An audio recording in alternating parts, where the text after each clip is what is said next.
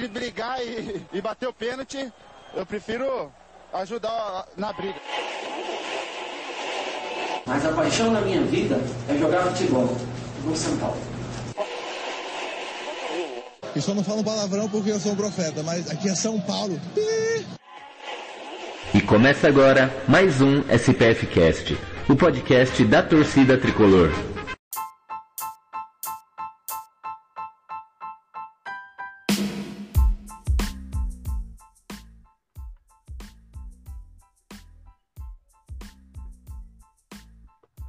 Salve, salve, torcida tricolor! Como prometido, mais um SPF Cash no ar. Você pensou que eu ia deixar você na mão essa semana? Pensou errado. Estamos aqui. E lógico que eu não estou sozinho, porque se eu estivesse, eu ia falar só groselhas para vocês. Mas não, eu trouxe eles, meus companheiros de bancada, para me ajudarem a expressar essa dor, essa tristeza, esse martírio que foi essa semana que passou aqui para o São Paulo. Foi difícil, resultados péssimos, mas como bom e velho São Paulino, com muita fé. Então vamos lá. Boa noite, Maria. Tudo bem? Oi, gente. Boa noite. Boa noite a quem está assistindo a live e bom dia, boa tarde, boa noite, boa madrugada para quem estiver ouvindo a gente no podcast. E é um prazer estar aqui de novo, muito triste para falar de derrota.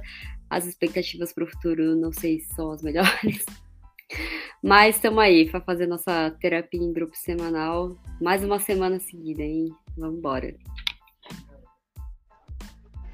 E ele, amigos, ele que já estava mal acostumado, né? Ele sempre chegou e sempre participou. Se eu for fazer uma porcentagem dos programas, das participações dele, é, 90% são nesses momentos. E esses momentos é o que ele mais gosta. Boa noite, Leandro. Boa noite, Beto. Boa noite, Maria. Boa noite para quem estiver assistindo a live e para quem estiver ouvindo como podcast. É um bom momento, né? Não é nem um dia, né? Um tarde ou noite. É um bom momento para quem estiver assistindo, ou ouvindo, na verdade. É, é, engraçado que o São Paulo teve uma boa fase, a gente eliminou o Palmeiras, eliminou o América, eliminou o Ceará, e aí não tem podcast, não tem live. Aí o São Paulo, numa semana, perde, então num vareio pro Flamengo na, no, em casa, depois perde pro, pro Fortaleza em casa, aí sim tem live. Aí eu venho aqui os caras falam, pô, o Leandro é ranzinho, o Leandro só reclama, não sei o que. É óbvio, óbvio. E eu queria já deixar logo de, de, cara tirar o elefante da sala, porque o Beto falou na semana passada que Nicão definiria a classificação de São Paulo na Copa do Brasil e ele é o grande responsável pela lesão do nosso grande camisa 10, que não vai jogar tão cedo, né? Se, se quem, o Alisson, que entrou com, sei lá, uma unha encravada no departamento, departamento médico de São Paulo, ficou uns três meses fora, imagine quanto tempo o Nicão vai ficar fora com essa lesão na coxa que ele teve. Então, o Beto, Beto Silva é o único culpado pela lesão do Nicão, ele botou todas as fichas e esperanças dele no Nicão e deu no que deu, né? Deu no que deu, então só nos resta lamentar. E eu estou três vezes tristes, né, cara? Porque a semana foi três revés. Contra o Flamengo, contra o Fortaleza e ele, o, o grandioso Nicão. A minha aposta, a minha profecia que ele ia decidir o jogo de volta do Maracanã. Mas eu ainda tenho esperanças que ele tome uma injeção na coxa e vai para o jogo contra o Flamengo. Eu tenho esperanças. Minha esperança está viva. Viu, Leandro? Foi uma, uma lesão lá, no, foi um grau pequeno. Então, eu tenho esperanças de ter Nicão no jogo de volta contra o Flamengo. Pequenas, mas tenho. Mas eu estou triplamente chateado. E vamos lá, nossos ouvintes. Vamos lá, vamos falar dessa semana turbulenta que foi torcer para o São Paulo. É complicado. É, primeiro essa falar um pouco desse jogo contra o Flamengo, não tem como a gente deixar passar. Eu sei que já passou um pouco o hype desse jogo, mas como é um jogo de 180 minutos, a gente tem um espaço para falar ainda. Uh, o São Paulo ele fez um jogo honroso, como posso dizer. na parte de entrega, na parte de não deixar o Flamengo jogar, na parte de falar, Flamengo, vocês têm um, um baita time, mas a nossa camisa aqui é pesada, então vocês vão correr para trás hoje. E os jogadores do Flamengo correram para trás. Né? O Flamengo ficou acuado, o São Paulo atacou, mas infelizmente não foi efetivo. E futebol, mesmo quando você não joga bem, se você é efetivo, você sai com resultado positivo. E o Flamengo foi muito feliz na sua parte ofensiva. Né? Muito feliz e qualidades individuais fizeram a diferença do placar. O placar não reflete o que foi o jogo, mas a parte técnica reflete o que foi o jogo. O time deles, tecnicamente, é muito superior ao nosso. Leandro, qual sua visão para esse jogo do, do São Paulo contra o Flamengo? Ainda há esperanças? Eu acho que há, há esperanças, porque futebol é aquela coisa né, imprevisível que a gente tanto ama, e acho que é um dos motivos do porquê a gente ama tanto futebol, é isso. É de que às vezes algo que parece improvável, impossível, de repente acontece.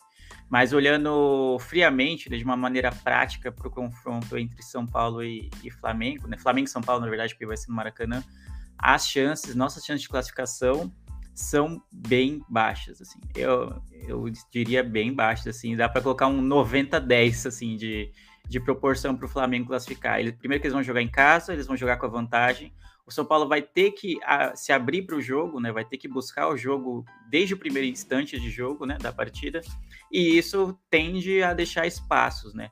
Uma, da, uma dos grandes pontos negativos do São Paulo nesse jogo contra o Flamengo foi a recomposição que foi horrorosa durante quase todo o tempo. O Flamengo atacou pouco, mas quando atacou, atacou de maneira perigosa, muito porque a recomposição do São Paulo era muito ruim, muito, muito ruim primeiro gol, o Felipe Luiz ele desfila pelo campo, desde a, a, intermediária de defesa deles até a nossa intermediária de, de, ataque deles, né, no caso. Toca a bola, alguém cruza e o, o João Gomes né, faz o gol de cabeça de uma maneira tão fácil. Tão Ele pôde escolher onde ele ia cabecear exatamente porque o São Paulo não recompôs direito. Teve outro, o, o gol que o Gabigol perdeu, né, que foi um gol feito, também foi erro, falha de uma bola perdida no ataque, a recomposição foi horrorosa. Então, numa situação em que você está com um 3 a 1 contra e você vai ter que se expor mais, essas falhas na recomposição, essas falhas no sistema defensivo como um todo, preocupam muito, né? Então, a chance da gente ter uma nova derrota e, é uma derrota talvez até pior do que essa primeira, são grandes, infelizmente. É, me dói bastante falar isso, assim, porque a gente torce, a gente acredita, a gente fala, pô, o São Paulo é o time da fé, aquela coisa toda, mas a chance da gente se classificar assim é, é, é, bem. Seria o caso da moeda cair em pé, sabe? O, a gente se classificar no, contra o Flamengo. E ainda vai ter duas, um mata-mata antes, né? Nessa semana a gente vai ter contra o Atlético Goianiense e na próxima também, na ida e a volta, que podem definir a nossa temporada. É, são quatro times em que na, no, no quesito assim, né, no aspecto sul-americano, São Paulo é de longe o mais tradicional na sul-americana. Mas ainda assim, eu não tô nem um pouco confiante de que, pô, vai ser fácil. Vamos chegar lá e vamos meter bala no, no Atlético Goianiense e depois vem a Melgar ou vem Independente Del Vale, São Paulo é favorito. Eu não tenho essa confiança, essa ousadia de dizer algo, mesmo sendo equipes com pouquíssima tradição no cenário sul-americano. Então, as próximas semanas para o São Paulo tendem a ser bem turbulentas. Minha esperança é que a gente chegue classificado para a final da Sul-Americana lá no jogo de volta contra o Flamengo. E aí a gente teoricamente vai jogar um pouco mais leve, porque vai ter a final sul-americana, vai ter grandes chances de conseguir uma vaga né, para Libertadores, que é o grande objetivo da temporada, ganhar um título e conseguir uma vaga para Libertadores. E aí a gente vai jogar um pouco mais leve contra o Flamengo. Talvez, se isso acontecer, a gente consiga desempenhar um futebol melhor, porque na quarta-feira contra o Flamengo eu estive no estádio a sensação de quem estava no estádio era que o, o, jogo não foi bom para o São Paulo. E quando eu saí do jogo e foi ver as mensagens no WhatsApp, o pessoal, pô, o São Paulo até que jogou bem, mas a sensação era que o São Paulo podia martelar ali mais duas horas e que não ia sair gol, entendeu? E o Flamengo, se tivesse mais duas chances, seriam dois gols, entendeu? Essa foi essa sensação que eu tive. E aí a gente vai falar ainda do jogo do Fortaleza, que para mim foi mais triste ainda, mas enfim. Do Flamengo já era esperado uma derrota. Quando o Fortaleza, mesmo ele estando em boa fase, nesse começo de retorno, é, da maneira que foi o jogo, todas aquelas chances dispersadas, o Jean André se mostrando inseguro, foi bem doído de ver. Então acho que as nossas chances contra o Flamengo são bem baixas agora. Maria, você que é uma das grandes defensoras aí made in Cotia, né, pessoal da, da base de São Paulo. São Paulo entrou para esse jogo contra o Flamengo com o meio-campo todo formado em Cotia. E, e são bons jogadores, porém nesse jogo ficou muito claro faltou um pouco de experiência, malandragem, para matar algumas jogadas. Por exemplo, no primeiro gol, poderia muito bem alguém ter feito uma falta no meio-campo, não deixar eles caminharem até a intermediária para fazer a jogada, né? E provavelmente esse meio-campo vai ser o mesmo né, que vai para o jogo de volta. Qual que é a sua visão? Você acha que vai ficar um aprendizado desse primeiro jogo? Você acha que vai chegar lá, eles podem cometer esse mesmo erro, não porque eles querem, mas por falta de experiência, falta de decisões, porque esse time do Flamengo é um time que já está acostumado a disputar decisões, né? É um time que está formado há alguns anos, time que vem jogando finais atrás de finais, então eles já estão mais acostumados a jogos cascudos e nossos jovens não. Né? Alguns deles estão pegando decisões. O Pablo Maia pegou só uma decisão contra o Palmeiras e sentiu bastante, né? E agora contra o Flamengo. Então, qual é a sua visão referente a isso? Qual foi a sua expectativa, a sua visão referente a esse jogo? E a mesma pergunta: estamos vivos ainda para o jogo de volta? Vivos a gente tá, né? É o, famigerado pode rir, mas não acredita, não. É... Mas enfim, eu concordo com, com o que o Leandro falou, né? É, o futebol tudo pode acontecer. Então, esperança ainda existe e não é uma diferença absurda de gols, é, apesar de ser um adversário extremamente qualificado e a gente vai jogar fora de casa, mas a possibilidade existe. É difícil. É difícil, vamos ver. Em relação aos meninos de Cotia, esse é um problema já recorrente, né? E, e essa é uma. Como posso falar? É uma coisa que os, os, os, elencos do São Paulo nos últimos anos, eles estão sempre estiveram passíveis de sofrer esse problema da falta de experiência dos meninos em jogos grandes ou em é, mata-mata, ma, não sei qual é o plural de mata-mata, jogos de mata-mata e a gente já viu isso acontecer outras vezes, né? Batistou esse exemplo aí do Pablo Maia, isso, mas já aconteceu em outros momentos com outros jogadores. E então é uma coisa que o, os elencos do São Paulo nos últimos anos, como se tem usado muitos meninos de coach, é algo que é, sempre existe a possibilidade grande de acontecer e, e aconteceu de novo. E eu acho que dá para adicionar o fato que é uma coisa que eu sempre falo, que é a, força mental desse time é muito é, é uma força muito baixa, né? É um time muito fraco mentalmente, que se deixa abalar de um jeito absurdo quando leva um gol, e a gente viu isso né, nesse jogo contra o Flamengo e em muitos outros.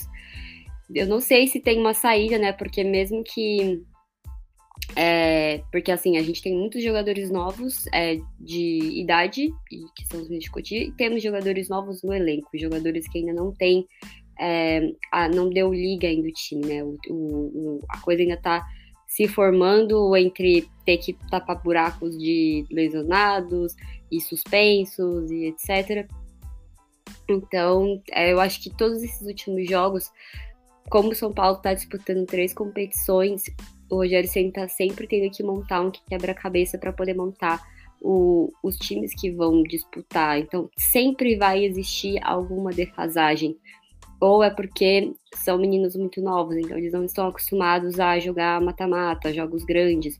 Ou são jogadores que, que estão chegando agora, então eles não vão conseguir. Não, o time ainda não está entrosado ou é um jogador que tá, é, acabou de voltar de lesão, então ele não vai conseguir se doar 100%, é, ou jogador que tá numa fase sem confiança, sabe? Então nunca tá tudo bem, nunca o time tá, sabe, é, 100%.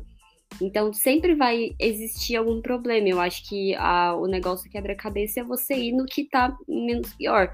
Eu não acho que seja ruim com os meninos de Cotia para esse próximo jogo, até porque eles já tiveram essa experiência não é, e não é como se fossem todos é, 100% novos, né?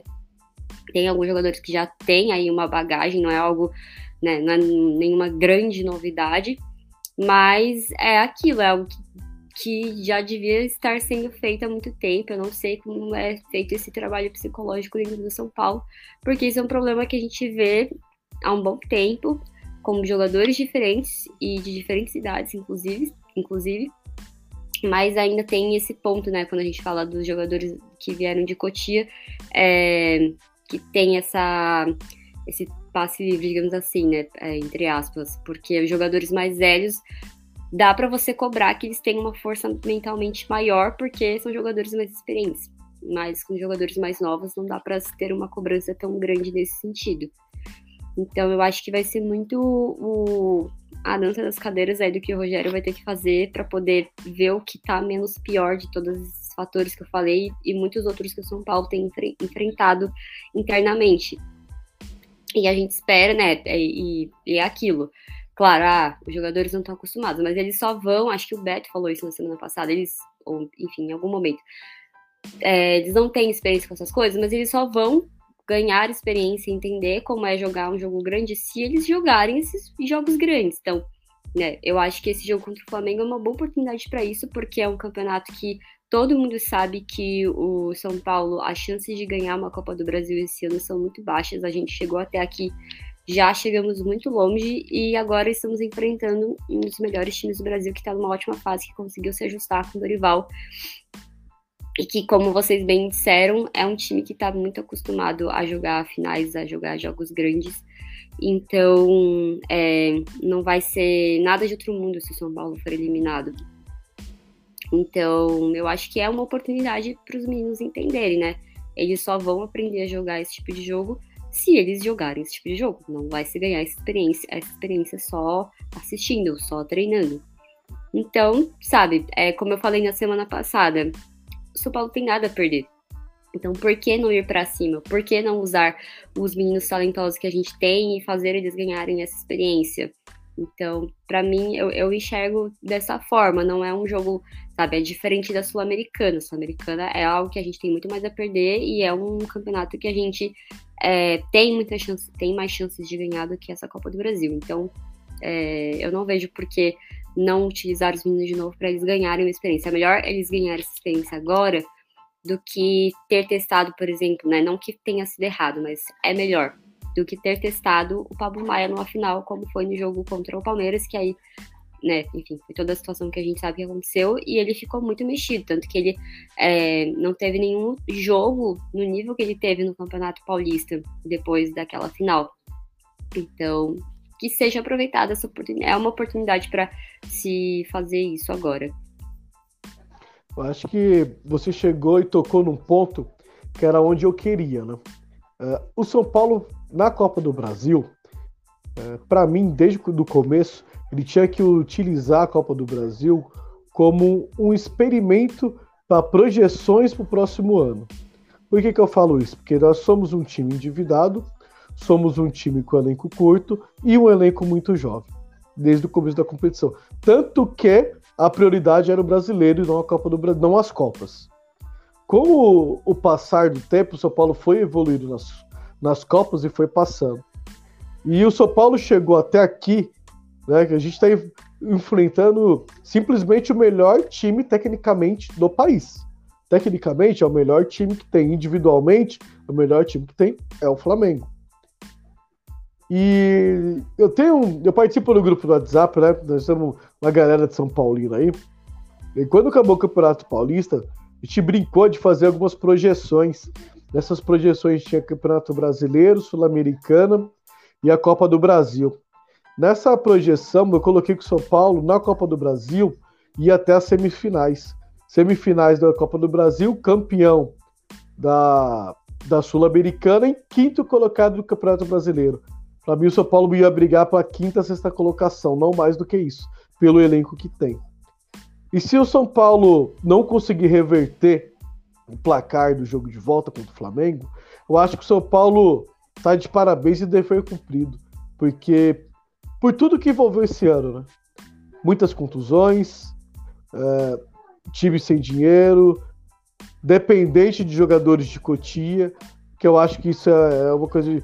É, é, planejamento, né? A gente colocar jogadores de Cotia para carregar o piano, simplesmente jogar nas costas dos meninos para eles carregarem o piano, às vezes é pesado demais. Eu falo isso porque eu me irrito com o Igor Gomes, por exemplo. Eu fico puto assistindo o jogo de São Paulo com o Igor Gomes. Eu não sou. Eu, mas só que eu entendo que colocar o São Paulo, o tamanho desse clube, para ele carregar nas costas, é muito complicado para o garoto que veio de Cotia. E nós jogamos com o meio campo todo de Cotia. Infelizmente, todo de Cotia, porque não tínhamos outras opções. E é eles que vão jogar o jogo de volta. E é, eles têm que pegar esses jogos e utilizar como casca. Não é porque foi o primeiro jogo foi um resultado negativo que esse jogo não serviu de nada. Serviu, serviu de experiência. Eu acho que eles têm que rever, é porque se eu sou jogador de futebol e nos, nos revés, eu reviriria o jogo umas duas, três vezes. Poxa, poderia ter feito isso ali, poderia ter feito isso aqui, poderia ter cobrido aquela faixa de campo, poderia ter matado uma jogada aqui, poderia ter. Ah, desse lance, poderia ter chutado, não tentado um passe. Eu acho que isso é bom para o jogador. Ele se rever em lances do jogo e ver que ele poderia ter tomado decisões diferentes.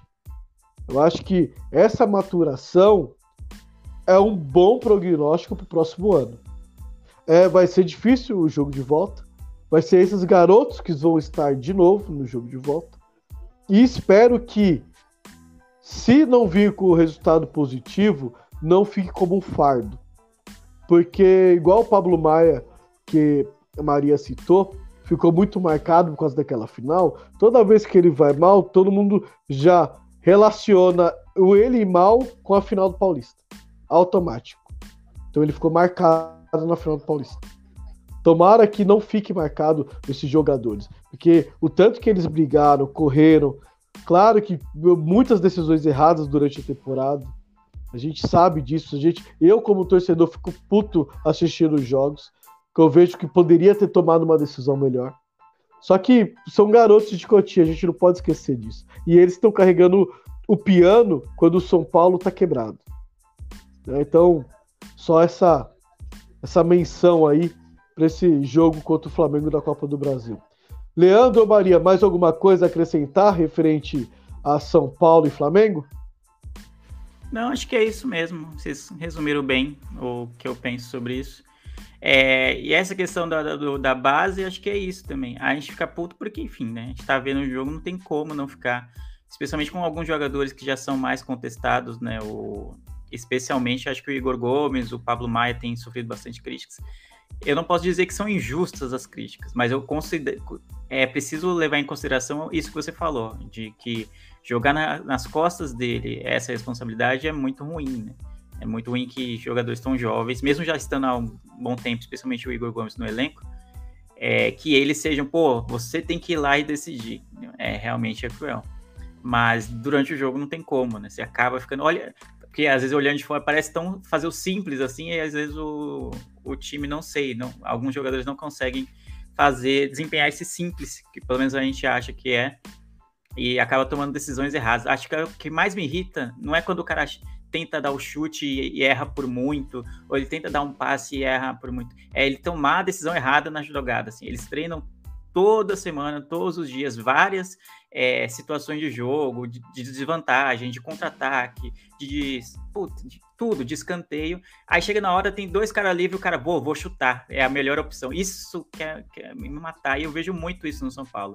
Jogador que já está há bastante tempo no elenco tomando decisão errada, chutando quando é para tocar, tocando quando é para chutar. O Nestor, no, na quarta, ele fez o gol até, mas no estádio já estava o pessoal na arquibancada irritado, irritado porque simplesmente ele não chutava. Ele tinha várias chances de frente para o gol, ele buscava o passe. Várias chances clareava para chutar, ele buscava o passe para alguém que está muito pior colocado do que ele. E aí falta confiança, falta tipo aquela de eu vou vou chutar, dane-se. Se for errado, dane-se, mas eu vou chutar. Vou chamar é a responsabilidade para mim, né? Isso. É o famoso... De saber qual é, qual é a jogada certa a se fazer naquele, naquele momento. Não é o eu errar acho... o chute, é não chutar quando era para chutar, sabe? Passar responsabilidade, né? não é momento de passar Sim, responsabilidade. Sim. É... Mandar um abraço aqui pro Rafael Herculano, tá participando da nossa Um live. Já mandou aqui. É, Então, referente a esse jogo, acho que vai ficar por aqui. Já vou aproveitar esse gancho, Leandro, de decisões, de finalizações, que Rogério falou desse jogo. É, pelo dos, nós tivemos 17 escanteios e só um foi aproveitado numa jogada que ele realmente levou perigo pro gol do Flamengo. São Paulo, nesse final de semana, a gente está gravando a segunda, no domingo, jogou contra o Fortaleza em casa, no Morumbi novamente, e teve mais uma derrota. E o São Paulo criou muito, criou bastante. Né? O goleiro do, do Fortaleza foi eleito o melhor em campo com, com méritos, pegou muitas bolas. E o que o Leandro acabou de falar, que foi referente ao jogo contra o Flamengo, aconteceu novamente. Né?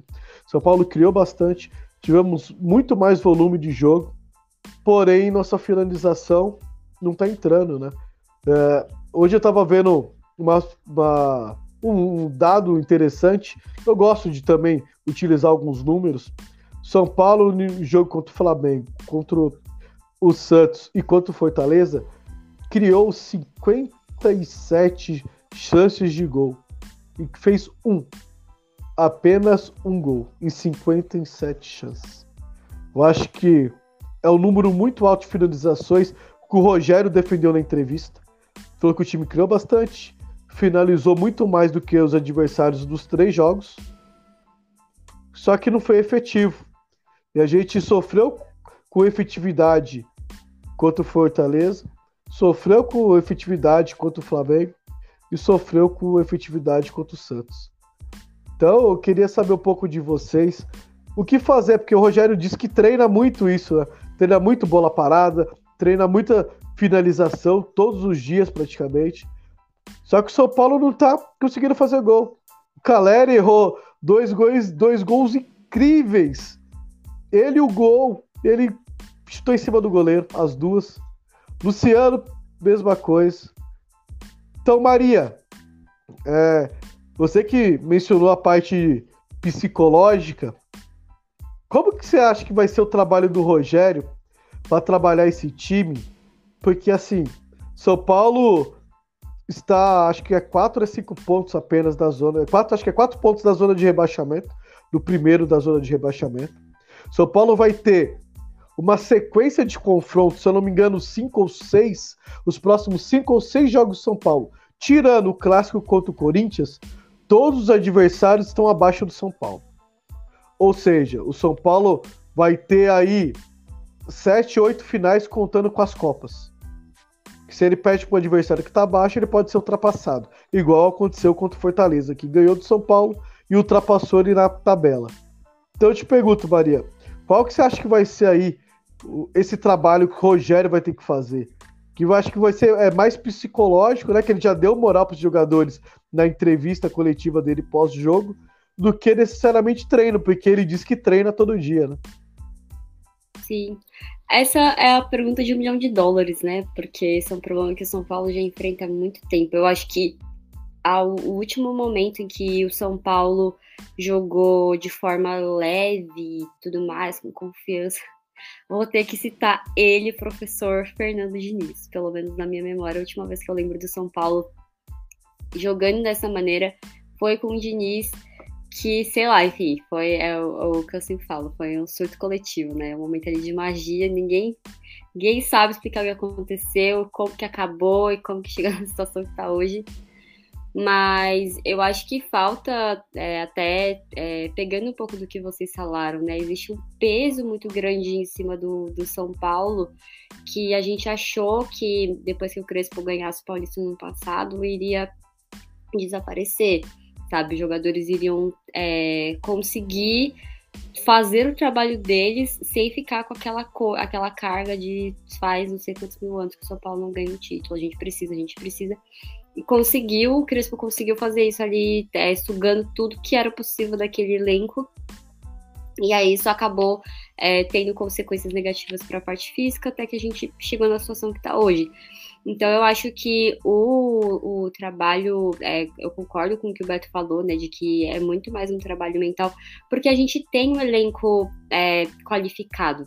Não é o melhor elenco do país, né? Tá longe de ser isso, porque o patamar dos que são os melhores está muito alto. Mas nosso time não é ruim, e já mostrou isso, não só no Campeonato Paulista, que é o campeonato estadual mais é, competitivo, mais sorte do país, mas por ter chegado aonde chegou nas competições é, de mata-mata e, e pelo que mostra, sabe, pelas chances criadas, né? A gente reclamava muito da falta de criatividade do São Paulo e tá conseguindo criar chances, finalmente. Só que não tá conseguindo executar, né? Não tá conseguindo finalizar, transformar, é, aliás, finalizar não, não tá conseguindo transformar essas finalizações em gols. Então eu acho que esse trabalho que o Rogério vai ter que fazer é muito, é, na minha visão, tentar tirar esse peso de cima dos jogadores, sabe? Tipo, por que, que eles estão tão desesperados com essa ideia do, do título? Tipo, óbvio que a torcida tá ansiosa e tudo mais, mas a torcida já mostrou que vai continuar apoiando, que vai continuar indo no estádio, é, independente de qualquer coisa, né? O São Paulo chegou num momento muito diferente da, do, do, que a gente viu no, nos anos 2000, né? E, e ali 2010, de, de querer essa coisa de ser soberano e tudo mais. É, os, os, jogadores, eles precisam entender que a, o peso da camisa do São Paulo não é, não são os títulos, sabe? A grandeza do São Paulo são muitas coisas, é a nossa história.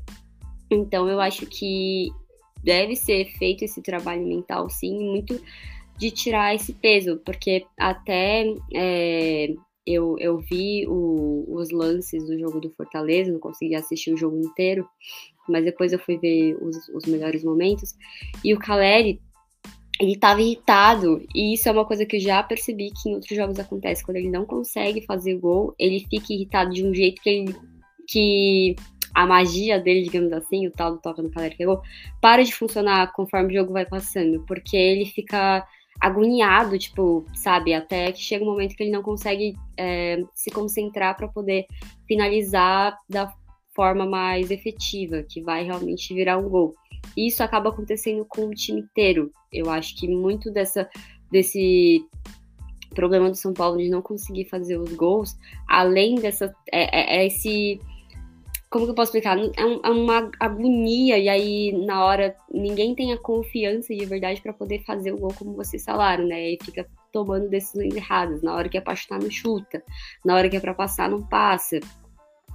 Então, é, na minha visão, esse trabalho mental precisa ser muito focado em tirar esse peso do time, porque é, parece que vira uma bola de neve, conforme eu não sei qual é o culpado, se é a torcida que fica botando peso em cima do time, ou se o time fica se pressionando e aí isso acaba indo para a torcida.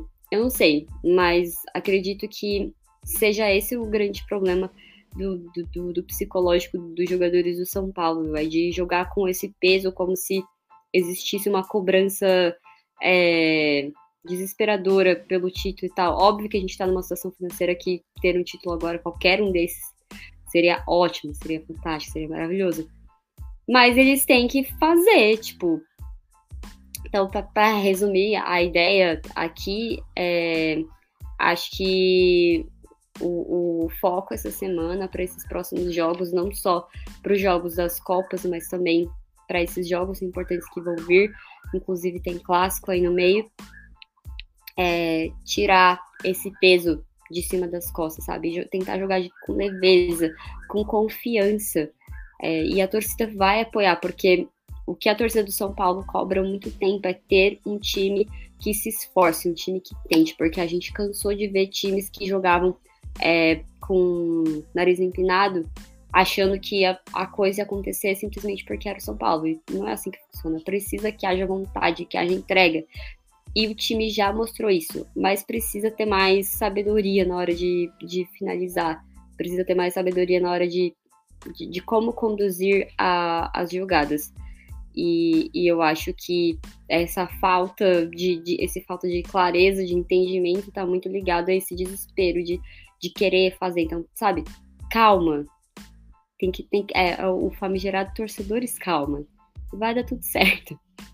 Então, é tudo, é muito abstrato falar dessas coisas, até porque ninguém aqui é psicólogo, a gente não trabalha com esporte, a gente não trabalha com jogador, é muito visão de torcedor, mas o que eu enxergo é dessa maneira.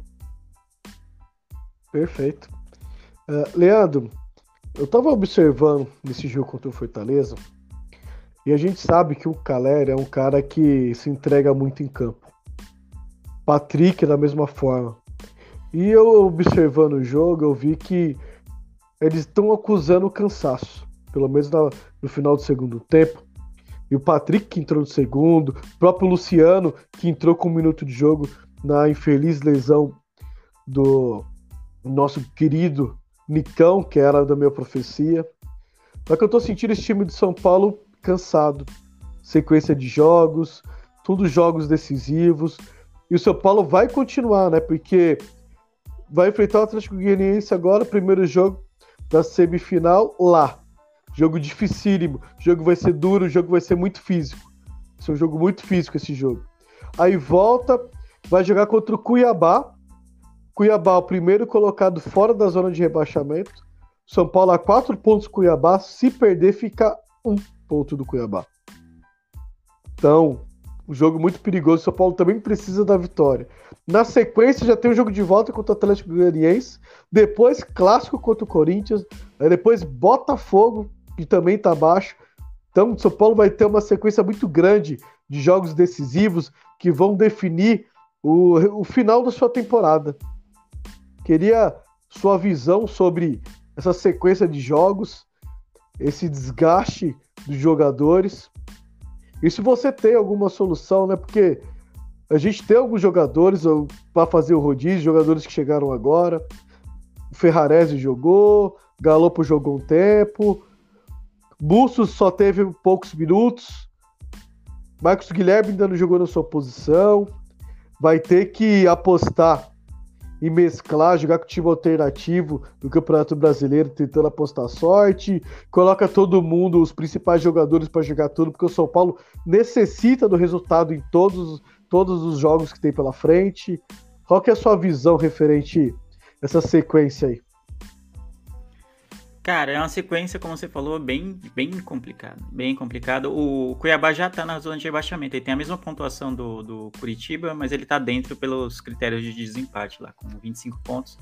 E o São Paulo tá a 4 pontos dele, é, 4 pontos da zona de rebaixamento, o que parece, puta, é, é surreal de imaginar algo desse tipo com o elenco que a gente tem a gente fica passou boa parte do ano aqui falando, pô, o São Paulo realmente não, o elenco do São Paulo não é o melhor do Brasil, não tá entre os melhores, isso é fato. Mas se a gente, a gente for comparar com outros times, é, o elenco do São Paulo é melhor. E eu poderia citar o Fluminense, por exemplo, do Diniz, que já foi citado aqui antes, e não por mim.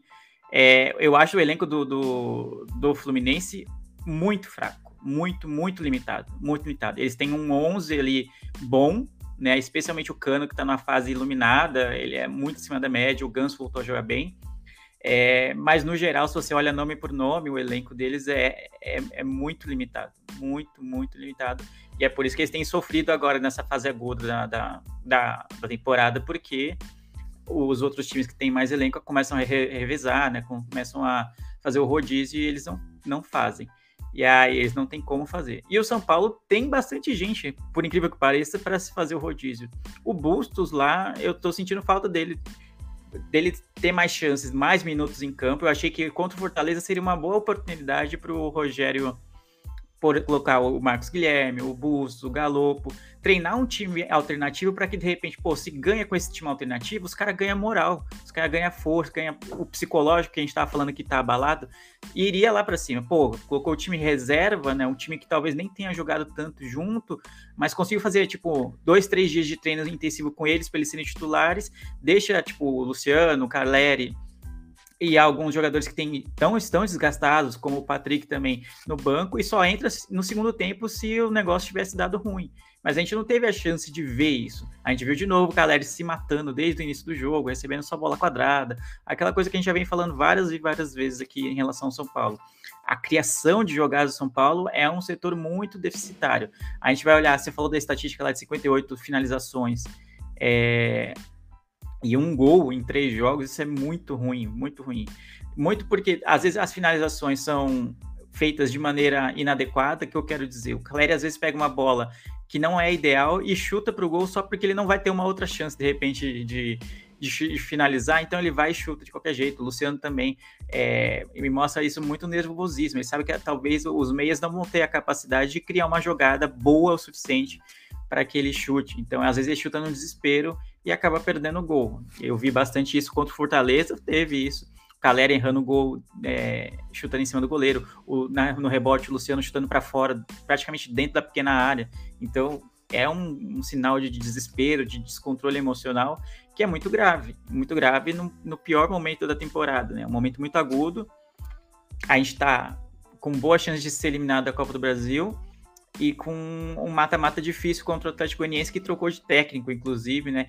É, e quando um time troca de técnico, sempre tem aquela coisa, ah, pô, pode ter o fator de mudança, gerar um ânimo novo para o time e eles resgatarem aquela coisa de, pô, vamos ganhar, a gente vamos fazer, não sei o que, um trabalho novo.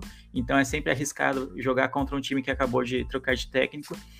E, e talvez o nervosismo que o, o fator psicológico que a Maria citou, talvez envolva porque a gente está vivo em duas Copas, sim, mas a gente está muito mal no brasileiro. Então, pelo brasileiro, a gente não vai pegar uma vaga na Libertadores.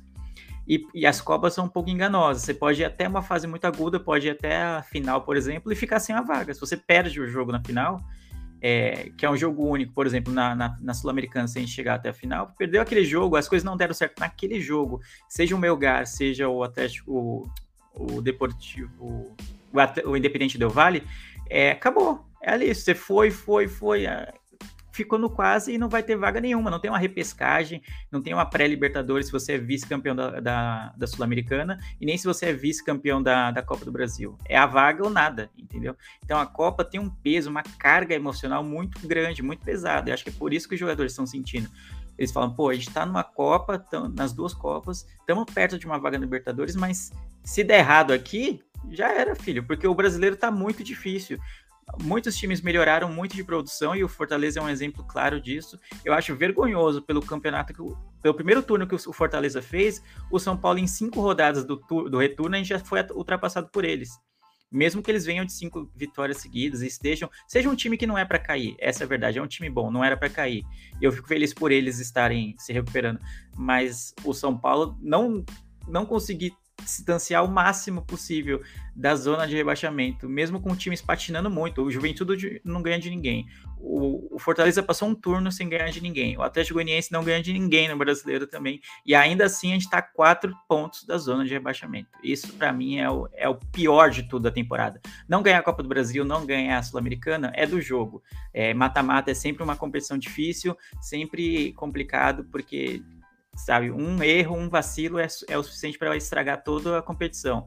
E na, na, Copa do Brasil, como a Maria e você falou também, Beto, é, a gente sabe que a gente não é o time mais qualificado, mais favorito para ganhar a Copa do Brasil. Na Sul-Americana talvez até seja, mas na Copa do Brasil a gente sabia que seria é, lá nadar contra a maré.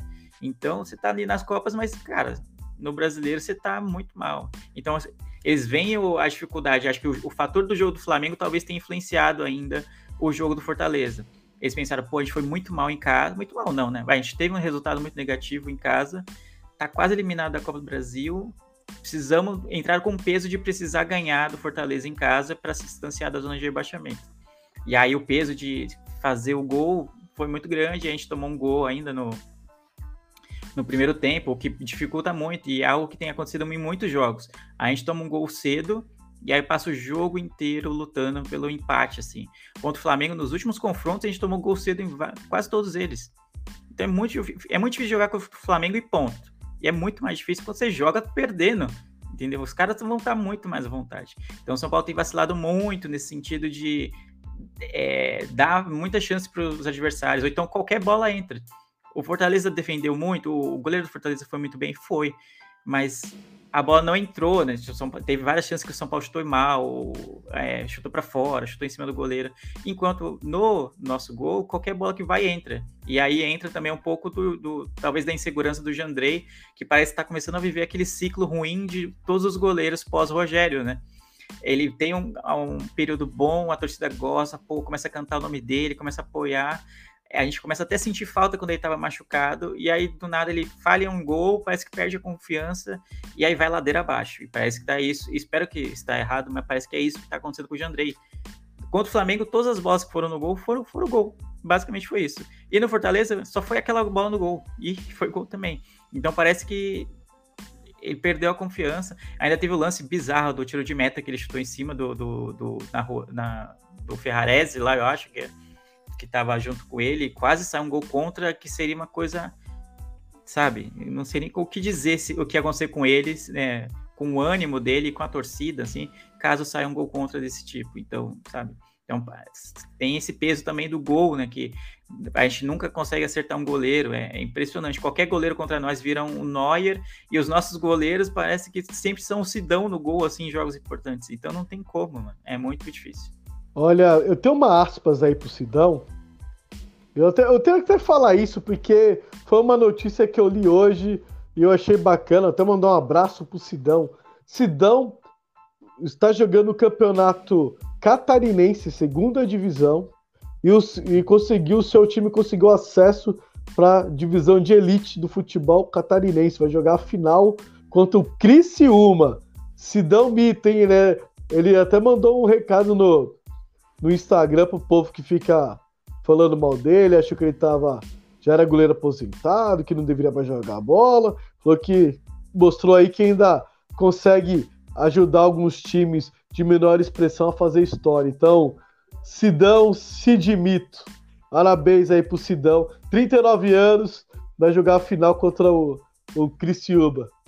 É, referente a goleiros, é, é exato, né? É o, é o síndrome do Denis, né? Que eu falo o síndrome do Denis, porque o Denis foi aquele goleiro que sempre teve da base, sempre quis oportunidades. Quando chegou a sua oportunidade, começou até que bem, mas depois sentiu a pressão, começou a falhar, ficou inseguro, e depois dele todos foram iguais. Todos, não tem exceção. A não ser o Felipe que chegou agora, que também é um goleiro de prateleira média, não é um goleiro da mais alta prateleira.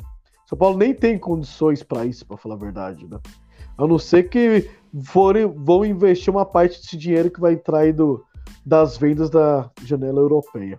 Que eu acho que é uma posição carente, eu acho que todo bom time que quer ser campeão, quer disputar, tem que começar um bom goleiro, que é metade do time. Né? Só, Sim, só eu acho. queria pontuar uma coisa sobre essa história do goleiro rapidinho, Beto. Que eu também eu concordo que é, é necessário investir, tipo, se houver a possibilidade de investir dinheiro, tipo, tem um dinheiro para investir em algum jogador, essa posição é o goleiro. E a gente precisa. É, tem times do Brasil para gente se espelhar, se espelhar não, mas entender a importância de se investir em bom goleiro, né? Porque o São Paulo está aí camelando desde que o Rogério se aposentou para encontrar um goleiro que não que seja só bom, mas que também inspire confiança, porque você só ter fase boa não adianta nada. O Palmeiras sofreu muito com isso depois da aposentadoria do Marcos, que foi basicamente a mesma coisa que aconteceu com o São Paulo, que era um ídolo, que era um cara que, é, enfim, não foi apenas um goleiro ídolo, foi um jogador ídolo dentro do Palmeiras. E o Palmeiras só começou essa fase de títulos que eles têm hoje, teve o prazo antes e tal, mas depois que eles conseguiram o Everton. Flamengo também, é, esses momentos de altos e baixos que eles tiveram no, no, depois da Libertadores de 2019, Libertadores e Brasileiro de 2019, muito por causa de problemas com o goleiro.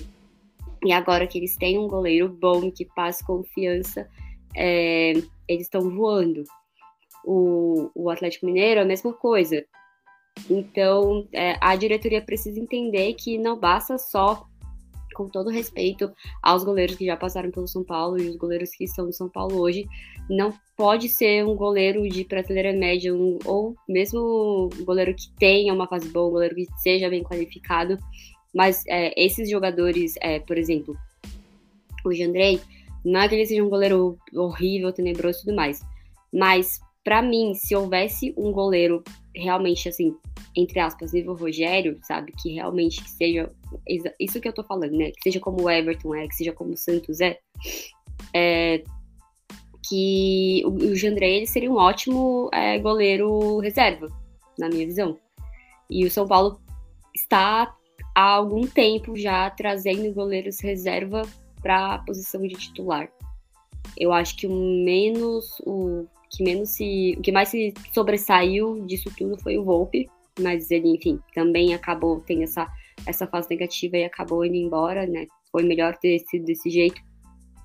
Então, o São Paulo precisa entender, a diretoria precisa entender que o time não vai conseguir, sabe? Pode conseguir título, pode, mas não vai conseguir decolar e se manter mesmo não que vá ganhar título todo ano, mas se manter numa fase boa, sabe? Sempre é, disputando título, sempre sendo um time competitivo, um time com chances de vencer título, se não tiver um bom goleiro. E não que os goleiros que a gente tenha sejam ruins, mas o goleiro nesse sentido que eu tô falando, de ser um goleiro bom e que inspire confiança, alguém que realmente você. Porque todos os goleiros que passaram pelo São Paulo, não tem um que a torcida fale, é, desde que o Rogério se aposentou, é, sabe, essa, tenha esse posto de titular, titularidade máxima.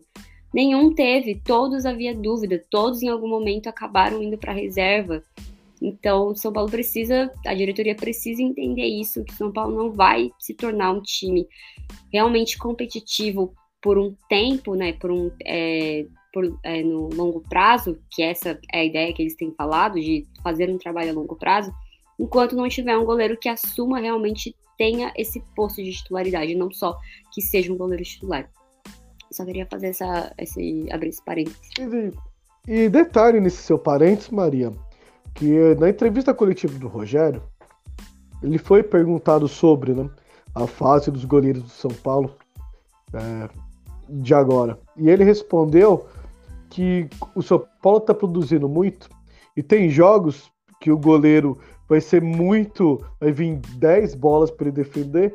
E tem bolas, tem jogos que vai ser uma bola para o cara defender e não vai vir outra. Só que uma coisa dos códigos do Rogério, né, que ele não mencionou, e eu vou mencionar aqui para ele. Quando ele fala que tem jogos que vai vir uma bola, e se o cara não pegar, não vai ter oportunidade de se redimir, essa é a bola que define ou diferencia o grande goleiro do goleiro médio. Que o grande goleiro pega essa uma bola. Se ele não pega essa uma bola, ele chega muito perto de pegar essa uma bola.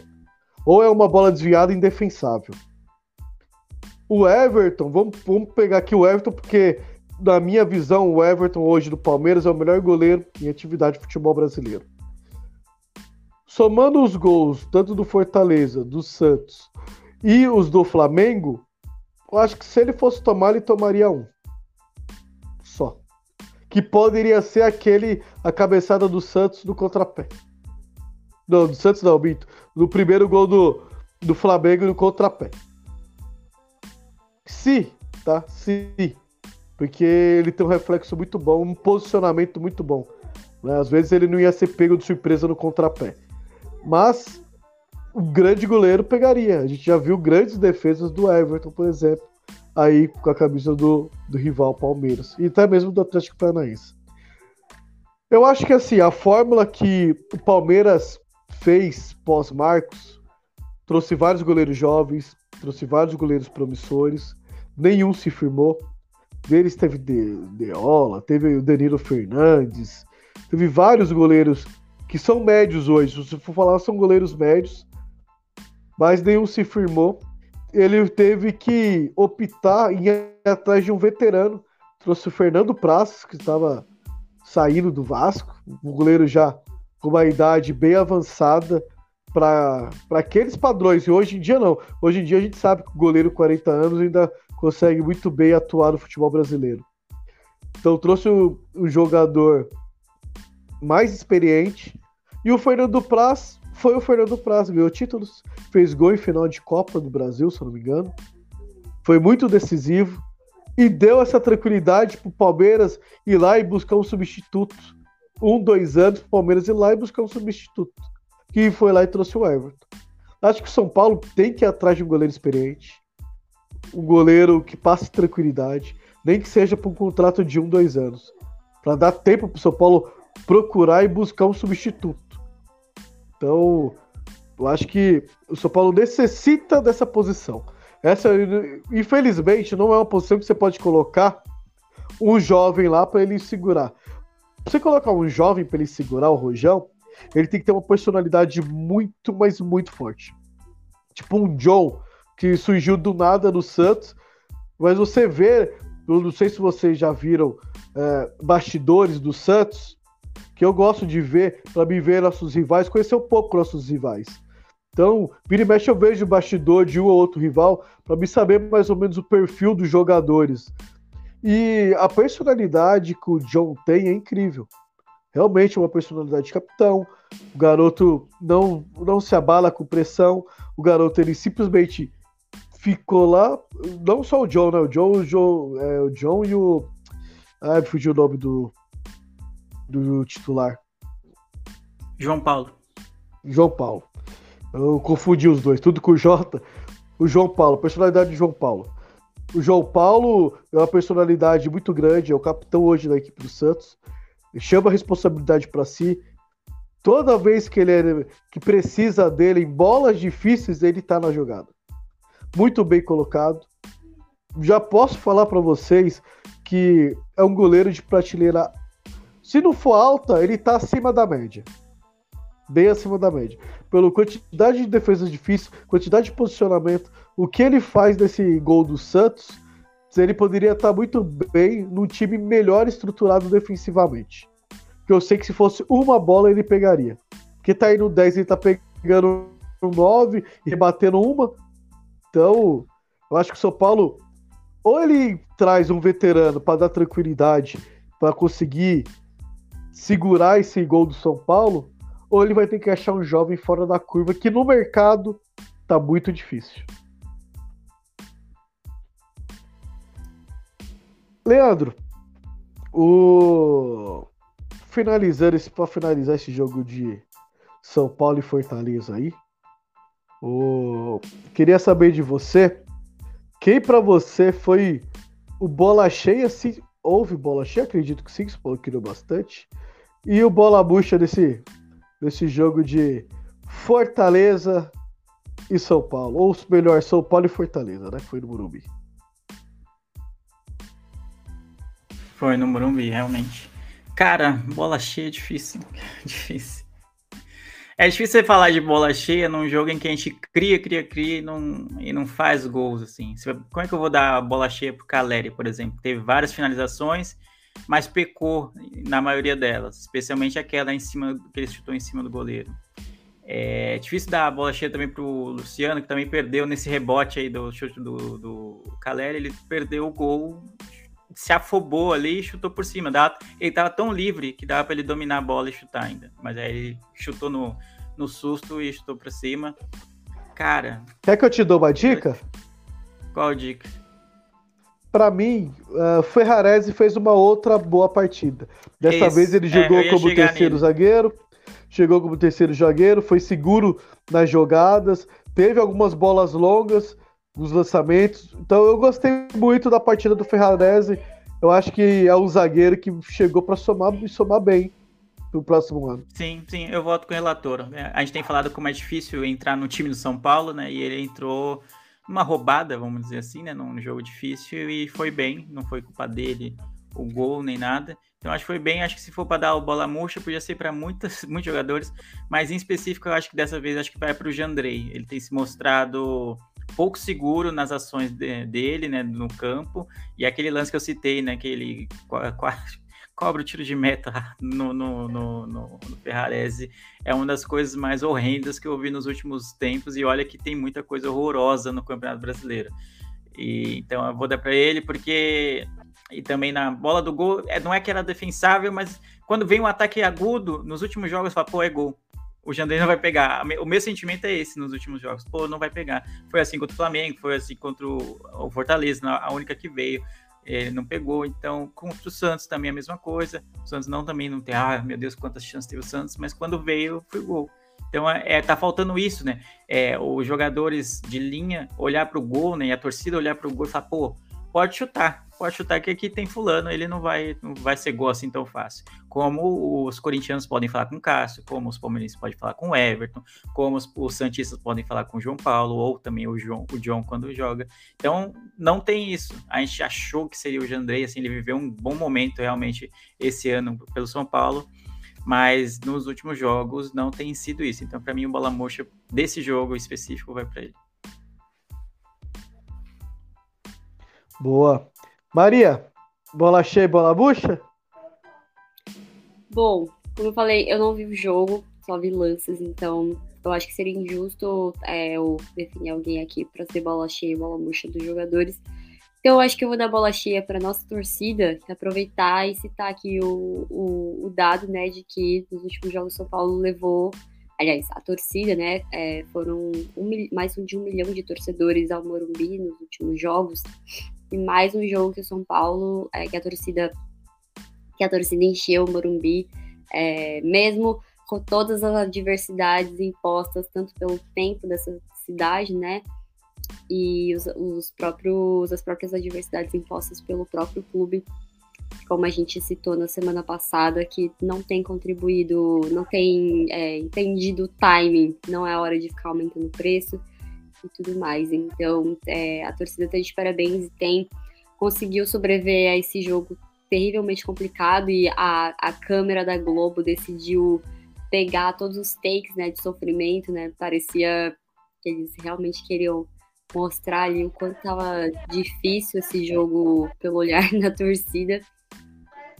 Então, eu não vou dar bola murcha, porque eu não tenho condição de, de, de, fazer isso, não vou fazer uma análise injusta, mas o para mim, bola cheia é a nossa torcida que realmente tem comparecido, tem é, mostrado. Eu, eu tenho um amigo que ele, ele é corintiano, e ele comentou esses dias que está acontecendo um movimento muito perigoso dentro da torcida do São Paulo, que é a torcida entendeu que não existe mais essa história de soberano e tudo mais, e está passando a apoiar o time de forma incondicional, como deveria ser em todo clube de futebol.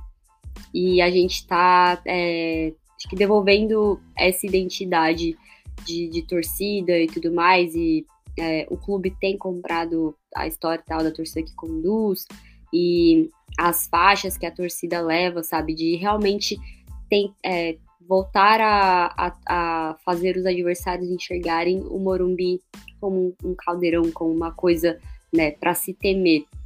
A torcida tem feito a parte dela, né? Infelizmente o, o time não tem correspondido, mas então por isso que eu coloco aqui bola cheia para a torcida de São Paulo. Excelente, né? É, eu vou até colocar uma menção. Eu não gosto muito de assistir jogos por essa emissora que transmitiu o jogo do São Paulo, porque na hora boa ela não mostra a torcida. Na hora que o São Paulo lota, na hora da festa, mostra muito pouco, né? Então, aí na hora que o São Paulo tá mal, aí gosta de mostrar o torcedor sofrendo, torcedor jogando a camisa, né? Aí eles gostam de, de enfatizar isso. Então, Fica aqui só o meu, meu adendos referente a essa emissora, que eu não vou citar o nome.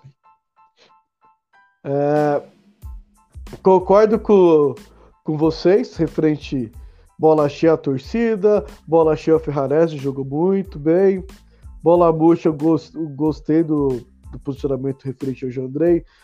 Uh, o Pablo Maia teve um vacilo no gol, né? Ele marca a bola, né, cara? é, é o lance que ali o volante ele tem duas opções. Ou ele vem junto com, com o Igor Vinícius e vem já faz a dobra na marcação para tomar a bola, ou ele tem que ficar esperto com as suas costas. Ele não pode simplesmente assistir marcando a bola. Né?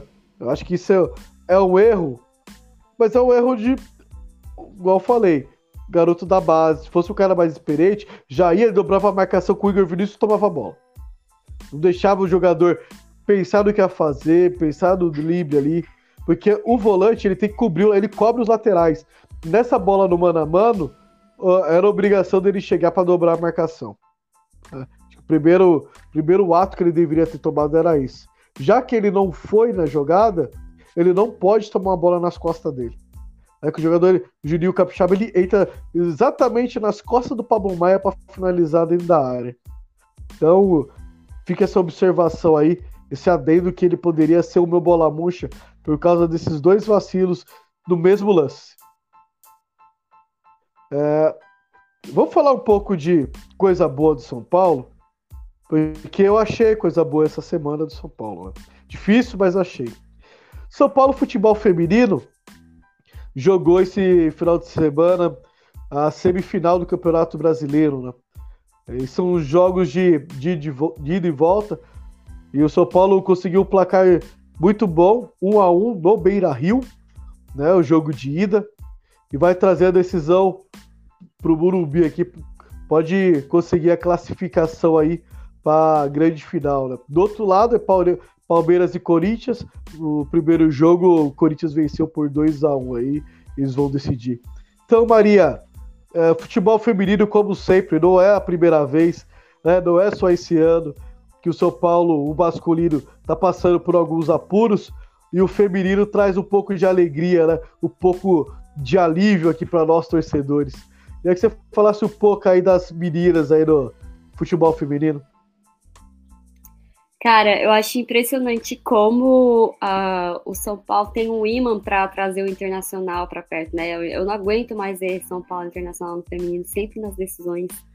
Impressionante, assim, em todas as, as, cate as categorias, as modalidades, está sempre lá. São Paulo e Inter em algum momento.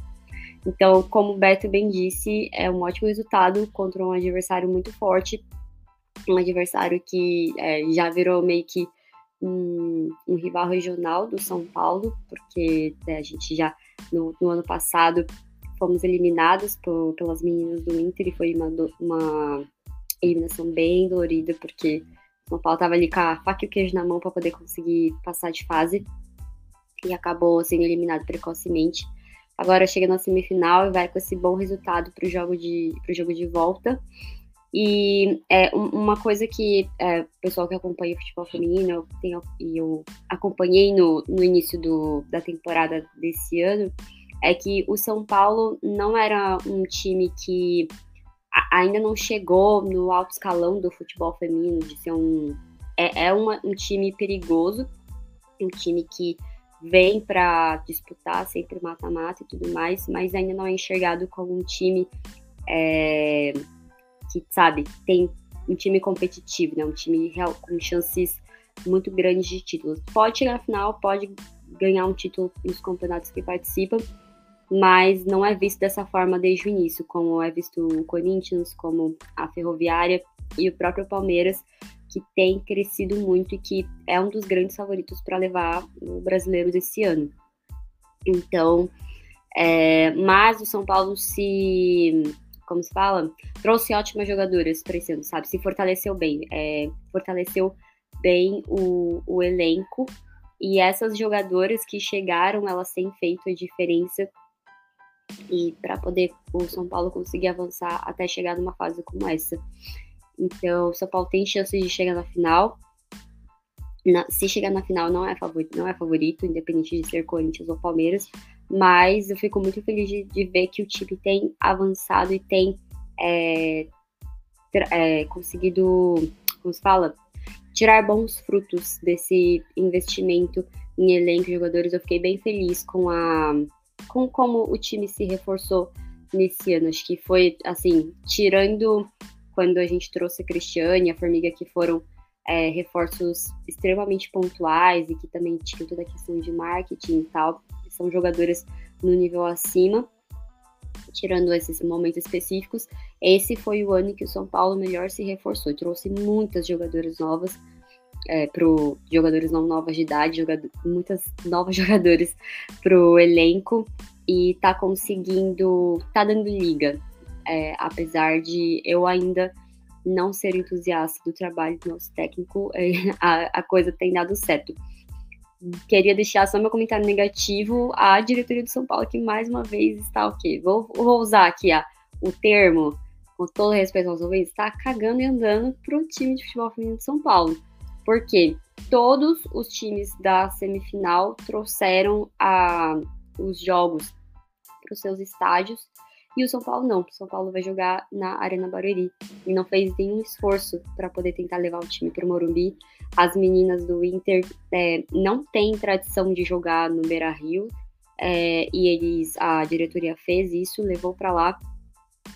E não vai ser feito isso com o São Paulo, sabe? Então é muito triste ver que, né, acabei de elogiar a torcida do São Paulo, né, de como a torcida tem comparecido e apoiado o time masculino e a diretoria, né, apesar de, em relação aos preços, não ter feito a parte, não estar fazendo a parte dela em relação ao preço dos ingressos, tem de, já há algum tempo é, feito um marketing para impulsionar, né, para incentivar as pessoas a estarem lá e para criarem né, essa imagem que eu acabei de falar, de tornar o Morumbi um estádio temido de novo, né? Não só pelo a, a, a magia em si e tal, a energia, mas pela torcida que comparece ali. E tanto essa diretoria agora quanto a gestão anterior, que foi quando se começou o trabalho de futebol feminino no São Paulo de novo, depois de todas as mudanças de regulamento, em nenhum momento houve um trabalho realmente intenso de fazer a torcida se aproximar do time das meninas. O mais próximo e, sei lá, que na minha opinião não foi nada além da obrigação e é uma coisa que eu cobrava há muito tempo, que eles já fizeram, foi é, criar um, é, os perfis nas redes sociais exclusivos do time feminino. Demoraram muito para fazer isso, sabe? É, times que criaram as suas categorias femininas é, muito depois do São Paulo, como o Palmeiras, sabe? Já lançaram time criando o, a, os perfis nas redes sociais que ah, mas o que que tem? Isso é importante. É importante porque mostra que o time enxerga, que o time valoriza, que o time dá valor realmente para todas as suas modalidades. E o São Paulo tinha perfis para o time de basquete, tinha perfis para o time de futsal, e não havia isso para o time feminino. Foi dos, dos grandes times da Série A, foi o último ou um dos últimos a fazer isso. E mas foi só isso, sabe? E não há um esforço para poder é, é, aproximar a torcida do time. E isso é uma coisa que os outros times têm feito. O Corinthians, né, sempre tem que estar aqui porque foi um clube que fez um trabalho excelente em, muitos aspectos em relação ao futebol feminino. O Palmeiras tem feito isso quando né, as meninas elas não têm a tradição de jogar no Allianz Parque, até porque o time do Palmeiras ele não é não foi criado do zero, ele foi feito de uma parceria com um clube de outra cidade, então, teoricamente, a casa das meninas do Palmeiras nem é aqui em São Paulo, mas em decisões eles sempre trazem os jogos para Allianz Parque. O Santos eu não preciso nem falar, porque existe uma identificação muito grande da torcida com as sereias da Vila, né? É, claro que o Corinthians acaba sendo uma coisa mais expressiva, porque é uma torcida maior, de qualquer forma, mas é, a, a, a, cidade, né, a torcida lá de Santos mesmo, realmente existe uma ligação emocional com as sereias da vila já.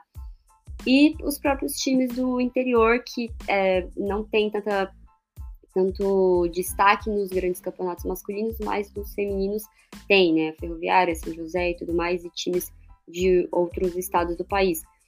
E o, o, a diretoria de São Paulo, assim, o, o, o, grande lance é que a diretoria não faz um esforço, sabe? Isso é uma coisa que a galera que acompanha o futebol feminino, que é, realmente luta pela divulgação e para que seja uma modalidade é, valorizada, sempre bate nessa tecla de que é um produto bom, é um produto que dá dinheiro, basta que se invista nisso. E o assim, são Paulo precisa de dinheiro? Precisa. E precisa de dinheiro para poder investir em questões do futebol feminino também. Por que que, sabe, tá com algo muito precioso nas mãos e isso não é usado, isso não é feito, não se investe nisso. Criaram só agora os perfis nas redes sociais, não fazem nenhum tipo de ação para poder aproximar a torcida das meninas, para que elas sejam conhecidas, para que né, é, a, a, grande massa da torcida do São Paulo não sabe quais, qual, qual, é o nome da, das jogadoras. E, e o time não faz nenhum esforço para que isso seja feito, sabe? A diretoria do Corinthians fez um esforço para que isso acontecesse, sabe? Para que a torcida sabe o, os nomes das principais jogadoras do Corinthians. Isso não é feito dentro do São Paulo. E, assim, eles estão perdendo uma oportunidade de ouro de fazer isso.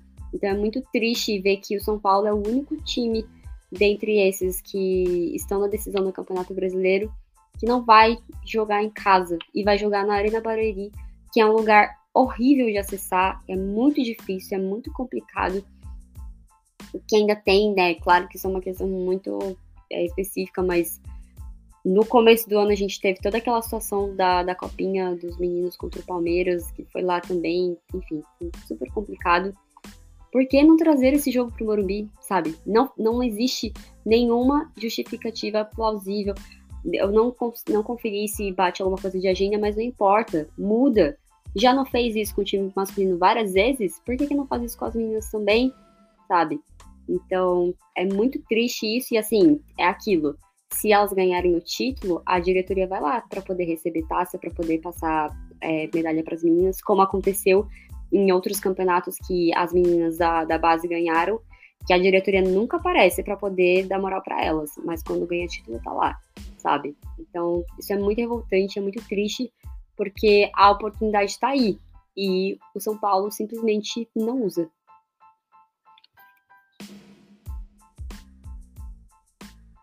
Exatamente, né? Então, fica o recado, né? Leandro fez um, um apelo semana passada frente ao aumento expressivo dos ingressos em finais, da torcida que sempre apoiou. Agora a Maria faz esse apelo para mais divulgação do futebol feminino, que é, que é um esporte que no país ainda não pegou direito. Precisa de ser feito muito, mas muito mais para o esporte das meninas entrarem de vez no, no calendário e na cultura do povo brasileiro. E e como sempre, né, a diretoria de São Paulo perde oportunidades. Né? Era para ter mais de 60 mil contra o Flamengo. Era para agora esse jogo das meninas de volta ser no Morumbi e ter lá seu, seus 20, 30 mil torcedores. Porque se você expõe, você mostra que a força, coloca, cria os perfis, divulga, faz o marketing correto, vai atrair torcedores. Quem não gosta de Morumbi, mesmo que seja futebol feminino, não masculino, mas só de você ir no Morumbi, levar os filhos, para ver o povo defender e dar mais uma disputa, uma semifinal, pode ser que chegue numa final, uma disputa por título.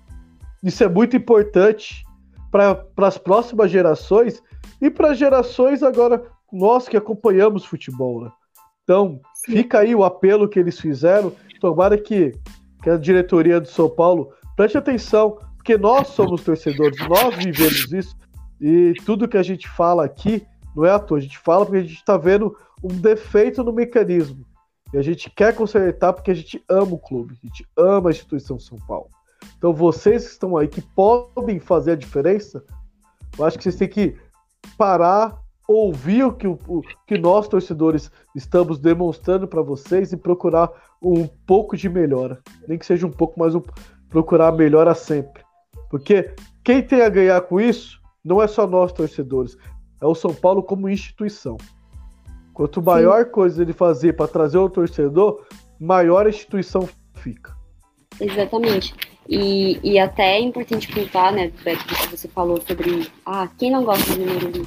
No ano passado, quando o São Paulo chegou na final do Campeonato Paulista, eu vi muita gente nas redes sociais falando que foi a primeira vez que eles foram ao Morumbi para poder ver esse jogo das meninas, porque era ingresso acessível e o futebol feminino ele acaba, é, pelo menos nesse início, tem um público diferente porque não as pessoas é, não enxergam aquela cultura de violência que infelizmente é, existe o estereótipo e que, enfim, em certos momentos acaba acontecendo nos estádios e tudo mais, essa imagem que as pessoas têm de que estádio é um lugar perigoso e quando tem jogo de futebol feminino, as pessoas não veem isso, porque realmente não acontece. E pessoas que nunca pisaram no estádio, que vão muito pouco, veem esses jogos como oportunidades para conhecer o estádio, para estar lá, para voltar depois de muito tempo.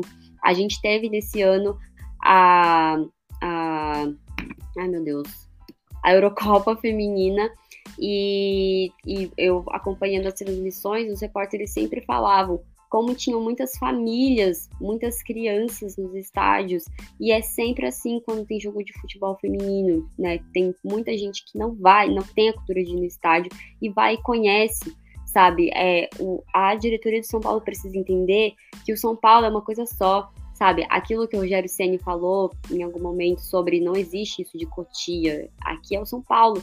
Isso serve para tudo. Todas as modalidades esportivas do, do clube são São Paulo. Então, a torcida precisa entender, a torcida, a diretoria precisa entender que quando você traz esse público para o Morumbi, para mais perto, você está trazendo isso para o clube, não é para as meninas, é para o São Paulo, é para engrandecer a instituição. Então, precisa é, haver esse entendimento de que é uma coisa só. Quando você valoriza o futebol feminino, você está valorizando o clube. Quando você valoriza o basquete, quando você valoriza o futsal, todas essas coisas são São Paulo. Então não é, não são departamentos separados. Então a diretoria precisa enfiar isso na cabeça. Boa. A gente está com uma hora e vinte já de programa.